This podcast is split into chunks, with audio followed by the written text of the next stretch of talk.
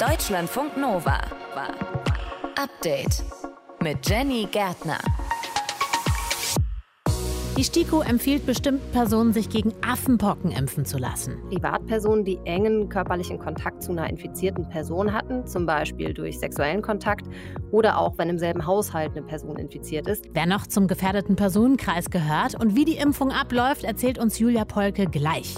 Und wir denken über eine Idee vom Umweltbundesamt nach. Die wollen die Mehrwertsteuer für umweltfreundliche Dinge, zum Beispiel Obst und E-Bikes, senken, für Fleisch und Autos aber nicht. Wenn wir ein Liter Benzin tanken, spiegelt er eben nicht wieder beispielsweise, was äh, der Schaden an Umwelt, an Klima, auch an Gesundheit dadurch entsteht. Das sagt Marcel Fratscher, Chef des Deutschen Instituts für Wirtschaftsforschung. Mehr zur Mehrwertsteuerreform fürs Klima hört ihr gleich.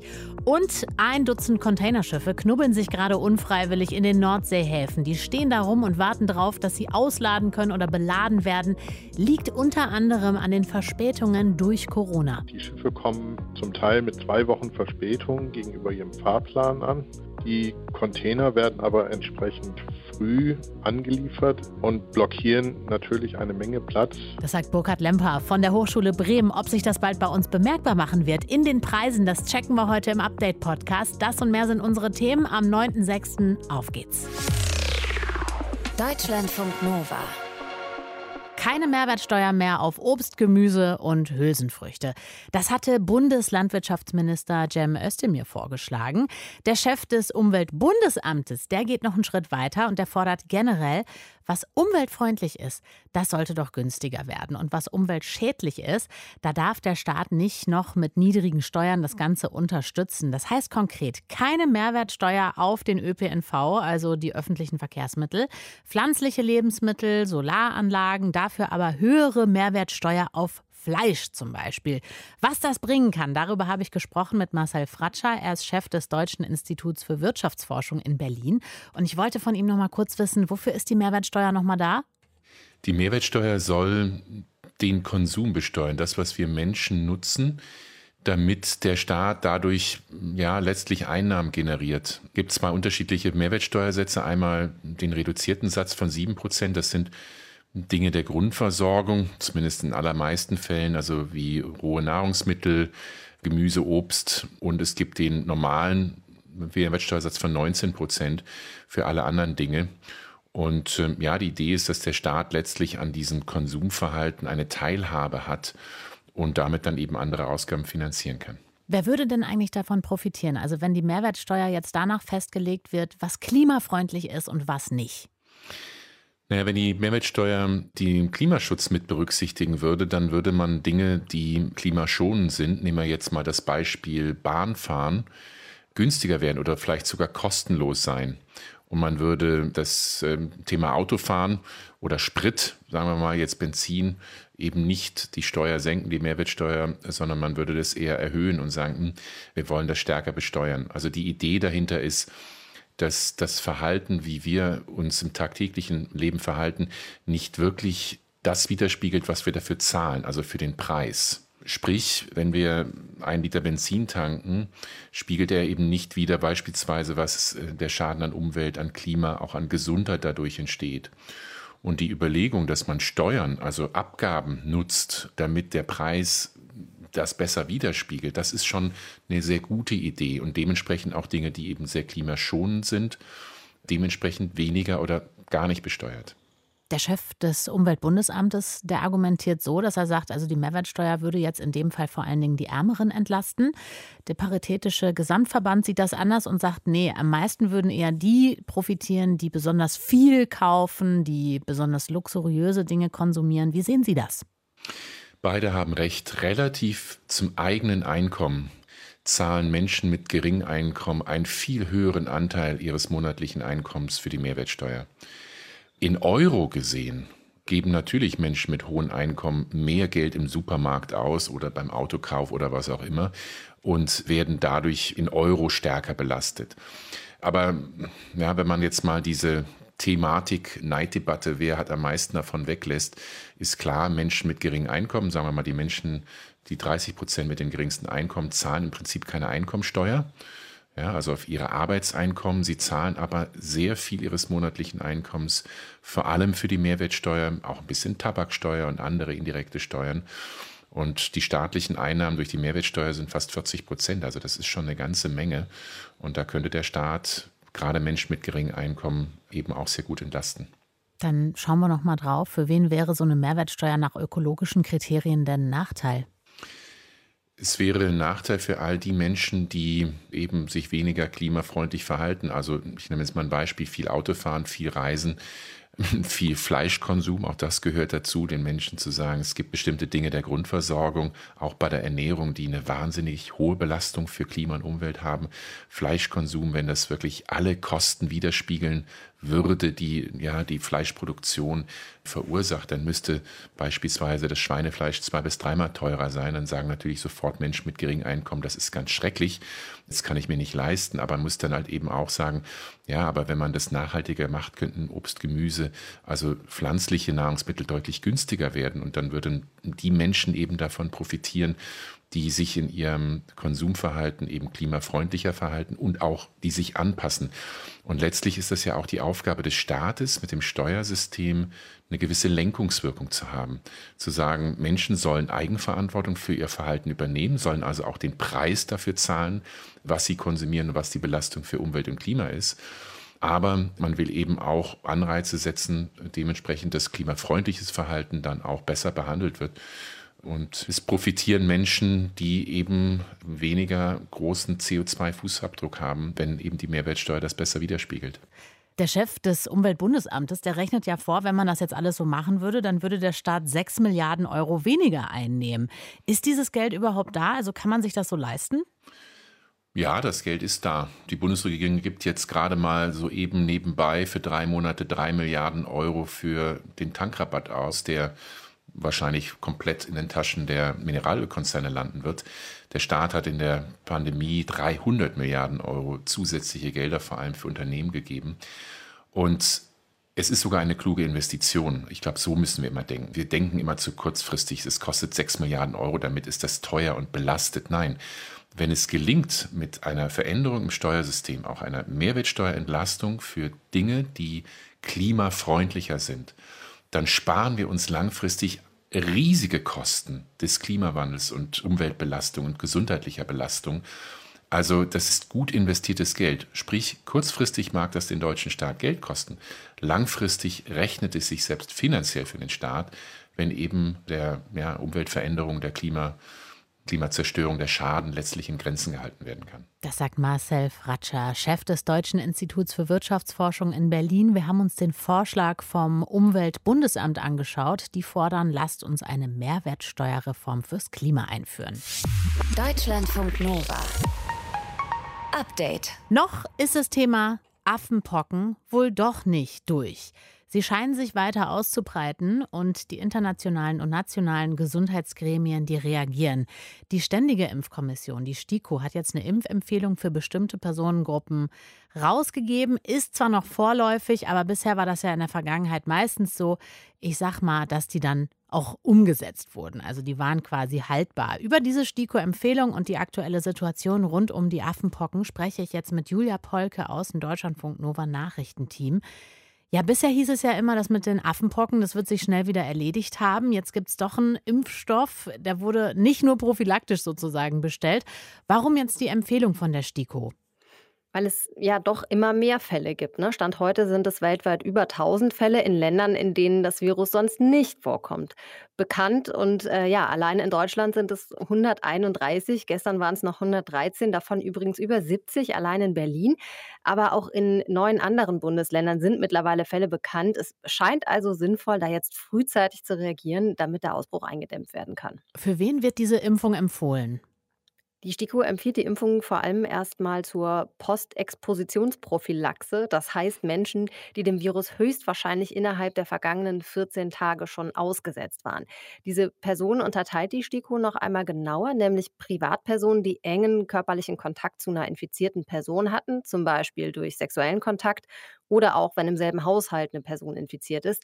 Medizinisches Personal, das Kontakt zu einer infizierten Person oder infektiöse Material hatte, aber keine ausreichende Schutzkleidung, also Kittel, Handschuhe und Maske getragen hat. Und Menschen, die im Labor ungeschützt mit aktivem Virusmaterial Kontakt hatten. Also dann mehr so als Unfall sozusagen. Mhm. Das heißt, es soll jetzt niemand wie bei anderen Erkrankungen rein prophylaktisch geimpft werden. Genau, vorrangig erstmal die Menschen, bei denen ein Kontakt wahrscheinlich schon stattgefunden hat. Aber die STIKO benennt auch zwei weitere Gruppen, die auch ohne bewussten Kontakt tatsächlich schon vorsorglich geimpft werden können. Nämlich Männer, die äh, Sex mit wechselnden gleichgeschlechtlichen Sexualpartnern haben. Das einfach aufgrund der Tatsache, dass in Deutschland bislang nur Fälle bekannt sind, auf die das zutrifft. Und die zweite Gruppe, die auch vorsorglich geimpft werden kann, sind Menschen, die im Labor mit infektiösem Material arbeiten, wenn eine sicherheitsbeauftragte Person des Labors das Infektionsrisiko dann im Einzelfall als hoch einschätzt. Wie sieht dann so eine Impfung aus? Der Impfstoff Imvanex, so heißt der, der ist dafür vorgesehen und das ist ein Lebendimpfstoff mit einem abgeschwächten Vaccinia-Virus Ankara heißt das, genau. Allerdings ist das Virus nicht mehr vermehrungsfähig, sodass der Impfstoff auch bei Menschen mit geschwächtem Immunsystem eingesetzt werden kann. So ist die Einschätzung der Europäischen Arzneimittelagentur EMA. Und da werden dann zwei Dosen im Abstand von 28 Tagen in den Oberarm unter die Haut gespritzt. Eigentlich ist der Impfstoff für, nur für Pocken zugelassen, weil aber das Affenpockenvirus mit dem Pockenvirus verwandt ist, wird erwartet, dass der Impfstoff eben auch vor den Affenpocken gut schützt. Und Menschen, die noch die alte Pockenimpfung bekommen haben, die sollen dann nur eine Impfung sozusagen als Auffrischimpfung bekommen. Die STIKO hat die Impfungen gegen Affenpocken für bestimmte Personengruppen empfohlen. Denn die Fälle weltweit und auch bei uns in Deutschland, die steigen. Bislang sind in Deutschland nur Männer infiziert. Weltweit gibt es aber inzwischen auch Frauen, die sich schon infiziert haben. Infos waren das von Julia Polke aus dem Deutschlandfunk Nova Wissensteam. Deutschlandfunk Nova. Update. Eigentlich könnten 150.000 Container unterwegs sein, mit einem Haufen Waren von A nach B. Aber die Schiffe, die diese 150.000 Container von A nach B bringen würden, liegen gerade bei uns in den deutschen Häfen, in der deutschen Bucht, in Hamburg oder Bremerhaven, können nicht auslaufen. So steht es gerade im Kiel Trade Indicator des Kiel-Instituts der Weltwirtschaft. Der Grund ist, es gibt Staus, es gibt Verzögerungen bei den Lieferketten durch Corona, durch den Krieg. Wir kennen das ja auch schon aus anderen Ecken der Welt, in China zum Beispiel.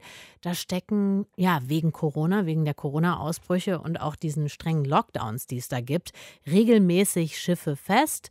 Über die aktuelle Situation bei uns konnte ich vor der Sendung sprechen mit Burkhard Lemper. Er ist vom Institut für Seeverkehrswirtschaft und Logistik und er ist Professor an der Hochschule in Bremen.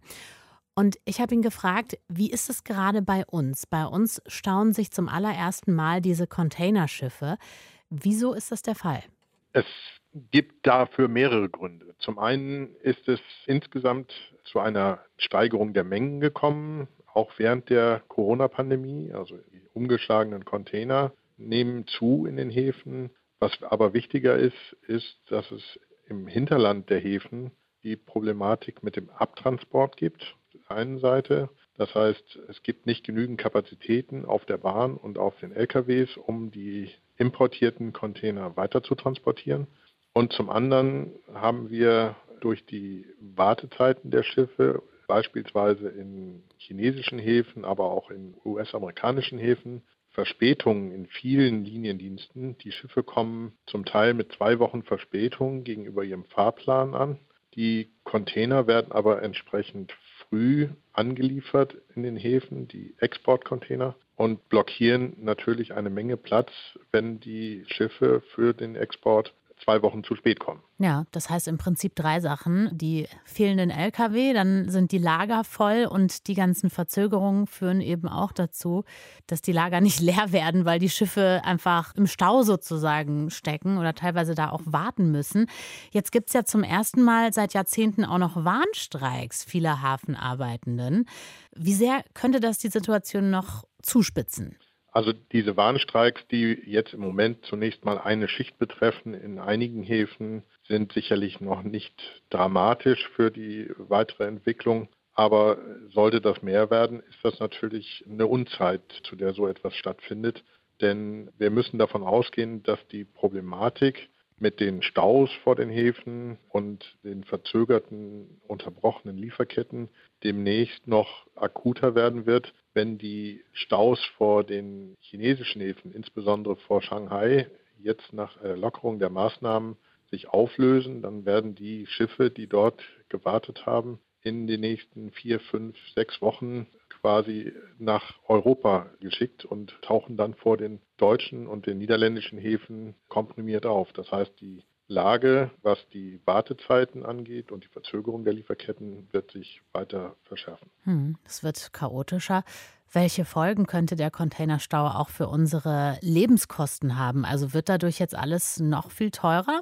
Ob das direkt dazu führt, dass wir Preissteigerungen haben, wage ich im Moment nicht zu sagen, aber es ist natürlich so, dass die Verfügbarkeit von vielen Produkten durch die Bindung der Ladung in den Containern vor den Häfen reduziert wird. Das heißt, wir merken es schon an verschiedenen Stellen, dass Waren nicht so wie geplant hier ankommen und in den Lägern zur Verfügung stehen oder in den Regalen. Hinzu kommt natürlich, dass wenn Schiffe auf den Reden oder vor den Häfen gebunden sind, die Transportkapazitäten immer knapper werden und die Frachtraten im Containerverkehr zumindest auf dem sehr hohen Niveau, das wir im Moment schon haben, bleiben, wenn nicht sogar noch möglicherweise weiter nach oben gehen. Und höhere Frachtraten sind höhere Kosten für jedes einzelne importierte Produkt. Sie haben gerade schon angesprochen, die Schiffe aus Shanghai kommen auch bald. Das heißt, äh, das Chaos könnte noch weiter wachsen.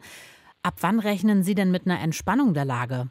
Also die Auflösung der Staus in China wird letztlich zumindest für die nächsten fünf, sechs Wochen noch zu einer Verschärfung hier in Europa führen können. Und danach, denke ich, wird es auch noch einige Monate dauern, bis sich die Transportketten so weit wieder normalisiert haben, die Fahrpläne wieder einigermaßen ins Lot kommen. Also ich könnte mir schon vorstellen, dass das zumindest im Verlaufe des restlichen Jahres noch zu Problemen führen wird. Das sagt Burkhard Lempka vom Institut für Seeverkehrswirtschaft und Logistik und Prof an der Hochschule Bremen. Wir haben über den Containerstau vor deutschen Häfen gesprochen. Deutschlandfunk Nova. Update. Es war mal wirklich ein beliebter Ferienjob. Mit einem kleinen Klickzähler am Straßenrand sitzen, schön auf dem Klappstuhl, die vorbeifahrenden Autos und Fahrräder zählen, immer schön klick, klick, klick bei jedem äh, Ding, was vorbeigefahren ist. Bisschen boring, aber gut bezahlt. Heute machen das moderne, vollautomatische Zählstellen, meistens für Autos. In Hessen allerdings, da werden gerade solche Zählstellen für Fahrräder in Betrieb genommen. Fahrradfahrer zählen, Fahrräder zählen für bessere Radwege. Das ist die Idee dahinter. Mit der hat sich Deutschlandfunk Nova-Reporter Christian Schmidt beschäftigt. Wie läuft es in Hessen genau? Eigentlich läuft es wahrscheinlich ziemlich gut, weil im Verkehrsministerium in Wiesbaden feiern sie gerade Bergfest. 270 Fahrradzähler sollen in ganz Hessen in Betrieb genommen werden und die Hälfte läuft eben jetzt schon, ein bisschen mehr als die Hälfte sogar. Die haben auch schon gute Arbeit gemacht. Es wurden 3,2 Millionen Fahrräder schon gezählt. Herzlichen Glückwunsch zu dieser Zahl. Ähm, diesen Ferienjob, ja, bei dem man die Autos und Fahrräder gezählt hat, gibt es wahrscheinlich nicht mehr so in der Form. Wie funktionieren diese digitalen Zählstellen? Das sind jetzt so Induktionsschleifen, die sind ungefähr 20, 30 Zentimeter unterm Boden und die spüren oder registrieren, wenn da ein Fahrrad drüber fährt, geht dann von der Zählstelle direkt per Mobilfunk an den Server, wo man dann tagesaktuell auf einer Internetseite sehen kann, wie viele Fahrräder unterwegs sind. Ich mag solche Spielereien definitiv. 3,2 mhm. Millionen Fahrräder ist auch super, die wurden bisher gezählt, aber was bringt uns das jetzt in Gänze? Ja, das sind jetzt natürlich nicht alle FahrradfahrerInnen Hessens. Es gibt ja nicht überall diese Zählstellen. Zählstellen, aber die Zähler sind extra so verteilt, dass sie repräsentativ ein gutes Bild darstellen sollen. Also wo wie viele Leute unterwegs sind, dass dann auch verschiedene Streckentypen dabei sind. Das ist wichtig, sagt der Sprecher des hessischen Verkehrsministeriums, das ist Wolfgang Harms dass man sieht, dass auch Steigungsstrecken drin sind, also nach topografischen Gesichtspunkten, nach verkehrstechnischen Gesichtspunkten, nach Inanspruchnahme, Frequenz, Anzahl von Radland, Stadtland und so weiter. Also eine ganze Menge Daten und mit Hilfe derer Daten kann dann eine repräsentative Hochrechnung erstellt werden. Gibt es denn schon erste Erkenntnisse, also wie man aus den Messungen jetzt irgendwas ableiten kann? Also bis die Dinger so richtig relevante Ergebnisse liefern können, müssen erstmal noch die restlichen 124 Zähler installiert werden. Aber Wolfgang Harms sagt, es werden mehr. Also mehr Fahrradfahrer, die unterwegs sind. Und auch wenn das jetzt die Zählanlage nicht unterscheiden kann, es werden mehr Pedelecs. Also diese E-Fahrräder, die setzen sich durch. Auch in der großen Version Lastenräder mit E-Motor. In so ein Lasten-Pedelec kann man auch mal ein, zwei Kästen Wasser oder Bier mit transportieren oder einen ganzen Wochenendeinkauf. ist alles möglich. Und damit verändert sich die Nutzung. Ja, mit diesen Lastenfahrrädern in der Stadt, die sieht man ja häufig, das sind ja richtige Oschis, ne? Die brauchen schon eine mhm. Menge Platz. Eben, auch sowas verändert sich. Da reicht dann eben nicht mehr dieser eine Meter breite Fahrradstreifen, wenn man das halbwegs am Ende sicher gestalten will. Auf diese Veränderungen müssen die Verkehrsplanenden halt eingehen, sagt Ministeriumssprecher Harms. Das Fahrrad gewinnt eine größere Rolle im Verkehr. Es bietet mehr Möglichkeiten als früher. Da muss man natürlich die entsprechende Infrastruktur schaffen. Ne? Also es fahren mehr Leute Fahrrad, es fahren Leute tendenziell auch etwas schneller Fahrrad, Stichwort Pedelecs. Das heißt, man braucht entsprechend ausgestattete Fahrradwege. Und genau die könnten dann eine Folge dieser Messungen sein. Aber wir wissen, in vielen Städten sind diese Fahrradwege eben noch lange nicht entsprechend ausgestattet. Ja, genau. Ne? Und das soll sich dann jetzt eben ändern, wenn die Zahlen nach einem Jahr da sind. Welche Fahrradwege können so bleiben? Ne? Wo müssen sie breiter werden? Und zwischen welchen Kommunen braucht es dann sowas wie eine Fahrradautobahn? Dafür will Hessen dann in den nächsten Jahren Kohle locker machen. Klingt definitiv nach einer sinnvollen Sache. Gibt es denn solche Fahrradzähler auch schon woanders in Deutschland? Ja, schon vereinzelt. In Berlin, da gibt es 17, in Bonn 15, Stuttgart auch 15, aber dann wird es schnell mau. So eine Studiestadt wie Heidelberg zum Beispiel, die haben nur zwei Stück. Das ist dann eher so ein Spaß. Ne? Da kannst du auf dem Display sehen, oh, heute sind schon 300 Leute über den Bismarckplatz gefahren dass jetzt ein ganzes Bundesland konzertiert 270 Fahrradzähler strategisch und statistisch repräsentativ aufstellt, um daraus dann wichtige Daten zu gewinnen, das machen die Hessen schon ganz gut, muss man sagen. Ja, und die Hälfte haben sie tatsächlich auch schon geschafft. Insgesamt sollen in Hessen 270 vollautomatische Zählstationen wichtige Daten über den Fahrradverkehr liefern und dann eben genau, dass man gucken kann, wo brauchen wir bessere Fahrradwege und wer ist da eigentlich mit welchem technischen Gerät unterwegs. Infos waren das von Christian Schmidt. Deutschlandfunk Nova. Update. Das Coronavirus ist ja eigentlich erstmal eine Atemwegserkrankung, ein Atemwegsvirus. In der Pandemie hieß es aber immer wieder, Corona sei auch ein soziales Virus, weil er unsere Beziehungen zerstört oder zumindest verändert. Corona ist darüber hinaus auch irgendwie so ein Zeitvirus, also ein Zeitfresser, aber möglicherweise auch ja irgendwie ein Zeitdehner. Also unsere Zeitwahrnehmung wurde definitiv auf den Kopf gestellt in dieser ganzen Pandemiezeit. Die Forschung hat das genutzt, um zu gucken, ja, warum eigentlich? Welche Faktoren spielen bei der subjektiven Zeitwahrnehmung eigentlich eine Rolle? Deutschlandfunk Nova-Reporter Stefan Beuting hat darüber hinaus noch ein bisschen rausgefunden, wie wir lernen können, souveräner mit unserem Zeitempfinden umzugehen.